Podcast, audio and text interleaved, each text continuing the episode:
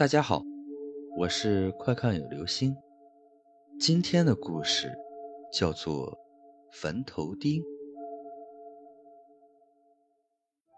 小时候住在一个小村子里，村子里面只有几十户人家，但是里面却住着一个相当厉害的人物。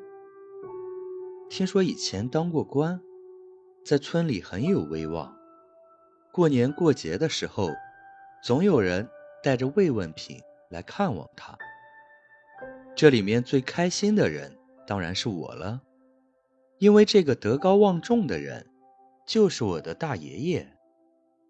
平时对我是极其疼爱的。他们给大爷爷带来的礼品中，有什么好吃的，自然是进了我的肚子。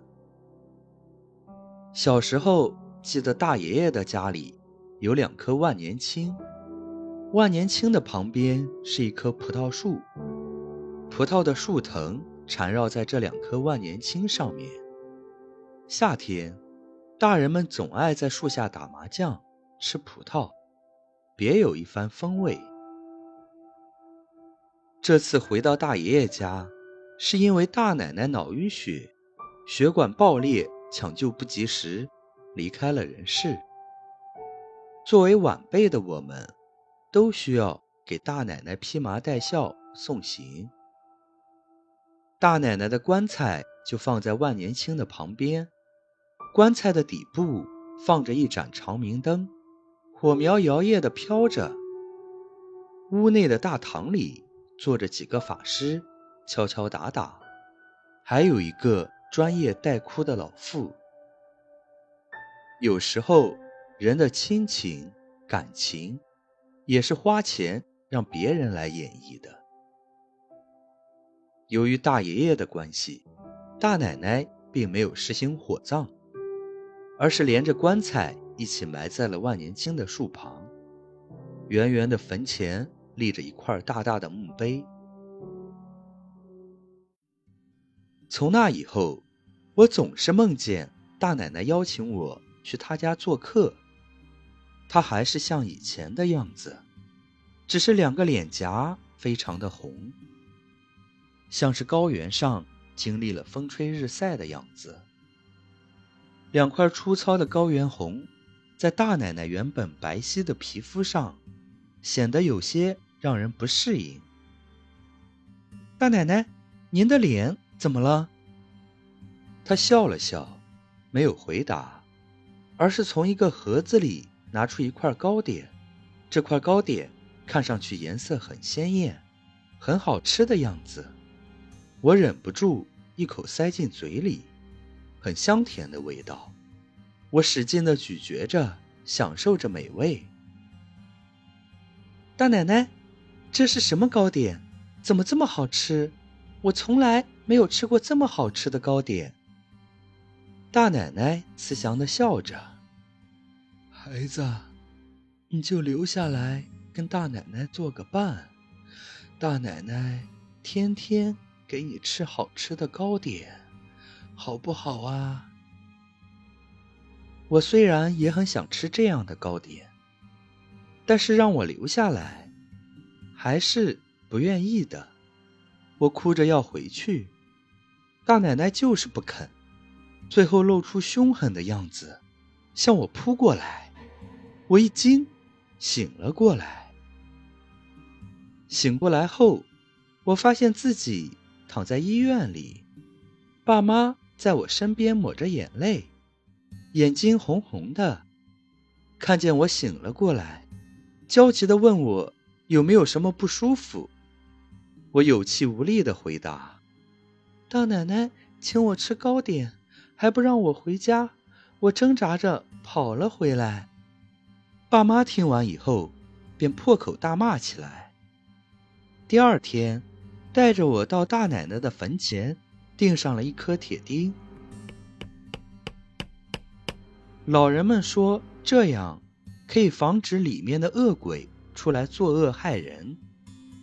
爸妈烧了一些纸钱，骂了一通，便回家了。后来，我确实再也没有梦见过大奶奶，不过年过八十的大爷爷却又操办起了他的婚事。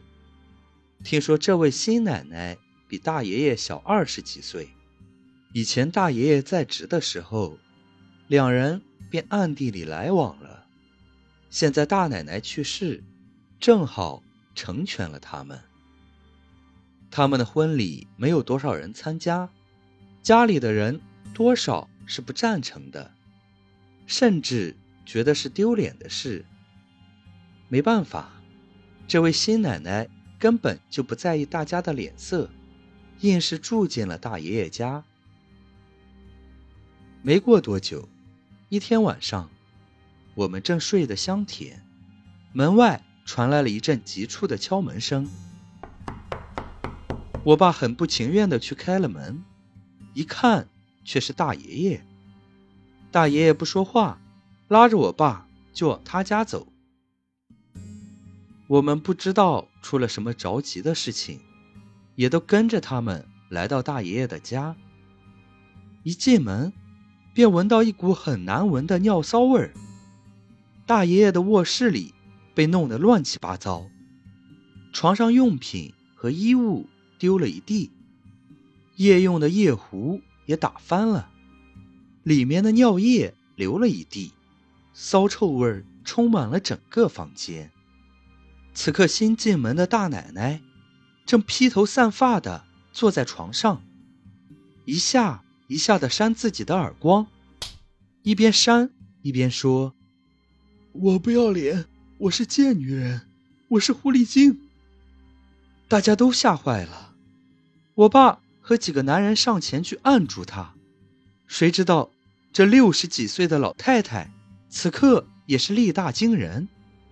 硬是甩开了几个男人，跳下床，光着脚踩在打翻的尿液中，不停的踩着，好像是在跳舞。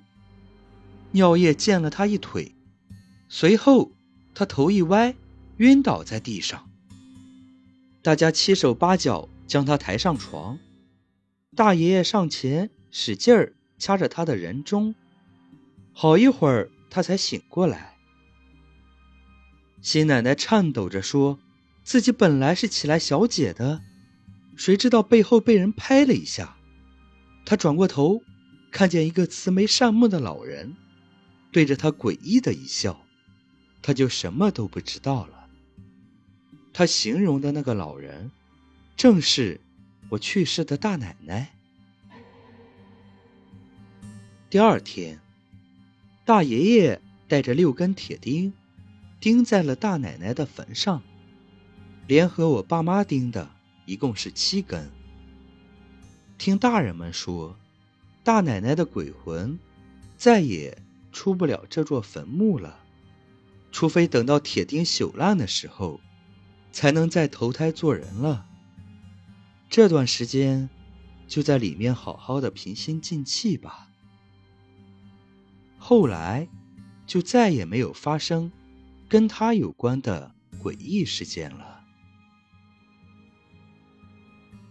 好了，这就是今天的故事——坟头钉。